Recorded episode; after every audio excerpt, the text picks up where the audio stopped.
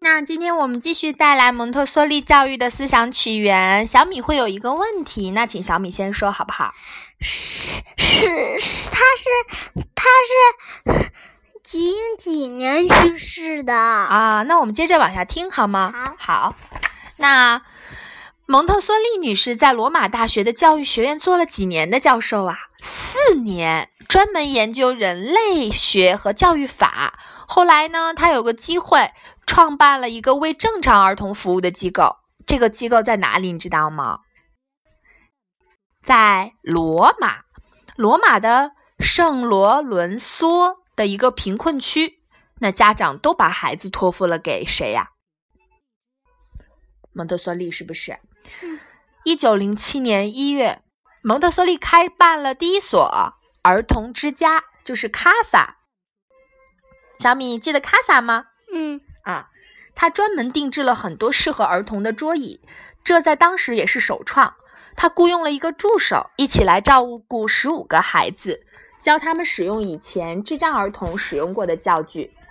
他为孩子们准备了一个环境，而这个这个过程中，玛利亚·蒙特梭利来怎么样观察孩子？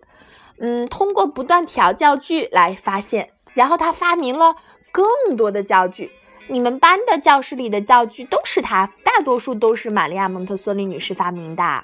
他就是来用手亲手做的吗？嗯，对呀、用亲手做的。然后他发现，如果这个教具孩子们，嗯，不是很喜欢，他就会调整。然后他积累了特别多的经验，他发，他去世了，他能看到吗？嗯，他去世了，他看不到，但是可能他在天堂上天堂的他能看到？能看到啊，能看到这么多小朋友都很喜欢他的教具。你最喜欢他哪一个教具啦？你肯定有喜欢的。我哦想是，二像是我，其实我发现你也挺喜欢罗马门的，对吗？我就放任我塌了，又又重新搭。啊。那他其实就是发现小朋友都喜欢秩序，而且都需要自由选择。小米，你喜欢自由选择吗？喜欢，我不想让别人逼着我做。啊，你喜欢自己做，而且有的时候是不是小朋友喜欢不断重复，嗯然后直到自己满意了，对吗？嗯，所以孩子们更关注的是活动过程，而不是结果。就这样，他逐渐探索出一种称为科学教育法的全新方法，最后形成了叫做蒙台梭利教育法。他发现这些孩子将有关卫生和秩序的好习惯带回家，哇，连他们回家里都会把教室，就是把家里变得秩序和井然的。你你觉得我们家里面有秩序吗？有秩序，特别有秩序。那你会把家里你玩完的东西物归原位吗？我现在要慢慢的习惯，我现在我不想再让老了，这样我我越懒，我越躺着呢，我就不想，我越你不是收你的意思是不想让姥姥帮你收，你自己收是吗？对，要不我越懒，我越不收。啊，要不就是越来越不收了。对，嗯，好，那你知道蒙特梭利教育，呃，后来好多人都来参观这所学校啊，然后后来他又开了另外一个儿童之家，另外一个卡萨班，然后蒙台梭利写了好多好多书，关于教育儿童和儿童的发展，而且所有人都特别想了解他说的是自学教育，就小朋友自己教给自己。你觉得在教室里面，在蒙特梭利教室里，你自己教自己吗？嗯，嗯嗯，为了回应更多更多的人想了解他，他在一九零九年就开始做三到六岁儿童的培训课程。小米，你今年几岁呀、四岁，那三到六岁，你也是在这个范围里的，对吗？对，嗯，后来蒙特梭利女士又开始做六岁到十二岁儿童的培训课程。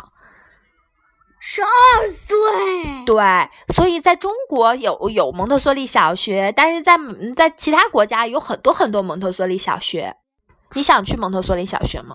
但是等我再长长，等我到到到到四岁，等到我八岁的时候，我就可以自己了，嗯，自己就可以出去出去，送到别的国家去上学了小学也可以。啊，你八岁想到别的国家去上小学？嗯，嗯，好，那一九一三年，呃，蒙特梭利就把这项培训课程推广到全世界。这项培训旨在用标准化的方式推广蒙特梭利教育法，然后改变人们对待儿童的眼光。你觉得大人怎么对待儿童呢？应该怎么样对待儿童呢？需要平静的跟儿童说，不要不要单单的这样。为什么这样？就这样说话，不能这样说。你说那谁这样说话呢？姥姥经姥姥经常这么跟我说，我那你的感受是什么？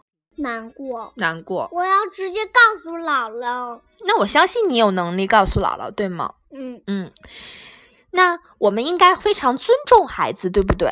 嗯。那怎么尊重？就是像你说的，要平静的跟他说话，对不对？对，嗯，然后学校蒙特梭利学校迅猛发展，但是发生了一件事情就中断了。你知道什么事情吗？不知道。一九一四年第一次世界大战被迫中断了，就是人们开始打仗了，在一九一四年，所以这个学校后来就中断了。那个时候之后，玛利亚蒙特梭利来到了美国。你去过美国吗？嗯，啊、你对美国什么印象？生病。啊，你在美国生病了，对吗？我是我不能跟嘟嘟，嗯，多多姐姐玩了。我需啊你要还记得美国的多多姐姐对吗？我们住嗯在她家里对吗？嗯嗯，那多多姐姐好不好？嗯嗯，你记得她弹钢琴的样子吗？嗯，嗯，你知道美国那个时候，在一九一四年之后有多少多少所蒙特梭利学校吗？不知道，几百所蒙特梭利学校。百个、对呀、千个，哦，后面发展成千个。我们接着往下听哈。那个时候还定期回到欧洲参与教育活动。你去过欧洲吗？没有。哦，我也没去过。不过由于战争，他不得不又回到了美国，又因为有战争，对不对？为什么又有战争了？因为那个时候人们的意见不一样，人们就打仗，然后叫做战争。那时候他已经在很多国家做过演讲和培训了，培训了有五千名教育者呢。他需要哪个国家弄了战争，他会跑到哪个国家去？是因为哪个国家有战争，他会他会躲开，不去那个国家了，对吧？是因为欧洲有战争，所以他去了美国，对吗？嗯，他希望蒙特梭利教育法、啊、都是能够尊重孩子为基本原则的，而且为了保护和推广这样子尊重孩子的教育方法，他建立了国际蒙台梭利协会 （AMI 协会）。那十月十六号和十七号，我们也会去 AMI 大会，在北京哦。你想去看看吗？想去。好，啊直到今天，这个协会仍然活跃。所以你看，从一九一几年就有这个协会了，现在是二零一几年，已经快有一百年了，一百多年了。它的总部你知道在哪里吗？不知道，在荷兰的阿姆斯特丹。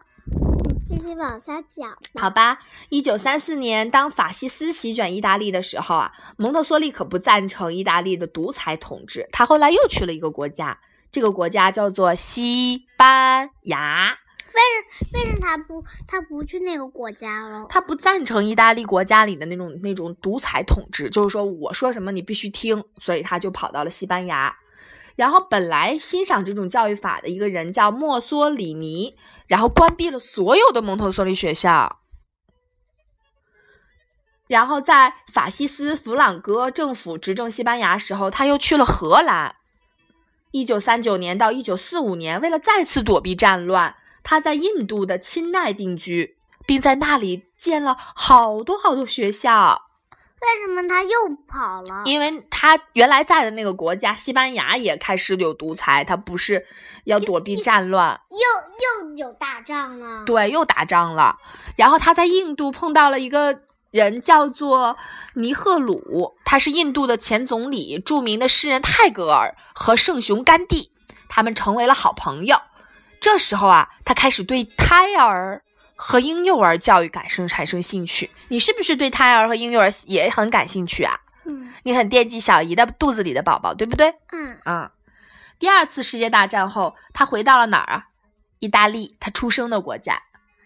小米，二次战争呢？哦，第二次世界大战打完了之后嘛，那你出生的国家是哪里呀、中国。啊？他还他打完的国家，那他的妈妈已经打被打死了。他的妈妈这里面没提到。然后他说他需要和平教育，什么是和平啊？不知道。和平就是不打仗，人和人之间友好的相处，就是和平。他三次被提名了诺贝尔和平奖。一九四九年，他在法国被授予了一个荣誉勋章，并访问了联合国教科文组织，受到热烈欢迎。你不是问我他什么时候去世吗？